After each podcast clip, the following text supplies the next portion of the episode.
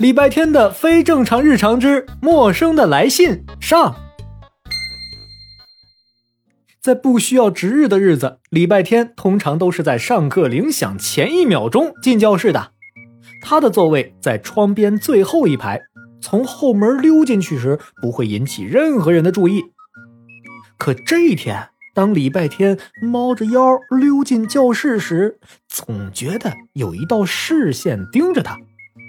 坐下以后，他环视一圈，并没有任何发现。难道是我的错觉？不应该呀，明明就……礼拜天边说边把书包塞进课桌里，然后他就愣住了。他的课桌里有几片巴掌大的梧桐树叶，窗户开着，是风吹进来的吗？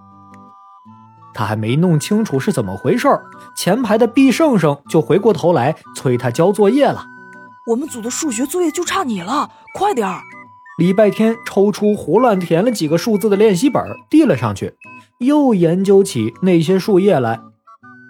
是风，还是哪个同学的恶作剧？他随手拿起一片树叶，细细看，不看不知道，一看吓一跳啊！树叶的背面竟然有文字，虽然笔画凌乱、歪歪扭扭。但确实是文字。你们太少了，太少了，什么太少了？这是一封信。同学们，我们不要拿自己的弱点和别人的优点比，那样你会很自卑。比如，你不能跟清洁阿姨比扫地，你肯定比不过人家。你要跟他们比数学，当然。个别同学可能连数学也比不过人家。讲台上的数学老师边说边扔出一截粉笔头，精准的落在礼拜天的头上。哎呦！感谢数学老师啊！礼拜天这下可没心思想那些奇怪的树叶信了。他拿出课本，坐直身子，在数学老师的注视下听完了一节他完全听不懂的数学课。但是。树叶信的寄信人却不想就这样罢休。第二天，礼拜天的课桌里又多了几片树叶，这回是绿油油的樟树叶。太少了，我们都睡不好觉了。礼拜天望着这些歪歪扭扭的、像鸡爪子爬出来的字儿，突然好像明白了什么。这人是不是想说太吵了？他不会写吵字，一定是这样。所以是我们上课吵到了什么人？可是会吵到谁呢？尽管翻译出了树叶信的真正意思，但礼拜天并没有意识到事情的严重性。连吵字都不会写，是个幼稚的小鬼吧？也许是楼下的二年级小弟弟。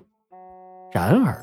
这仅仅只是个开始，接下来的每一天，他课桌里出现了各种树叶信，像鸭掌的爬山虎树叶，小巧的桂花树叶，细长的柳叶。寄信人终于学会了“吵”字的正确写法，语气也越来越激烈。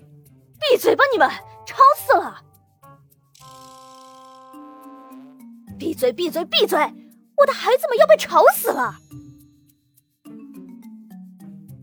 你们会为你们的傲慢与无礼付出代价的，愚蠢的人类！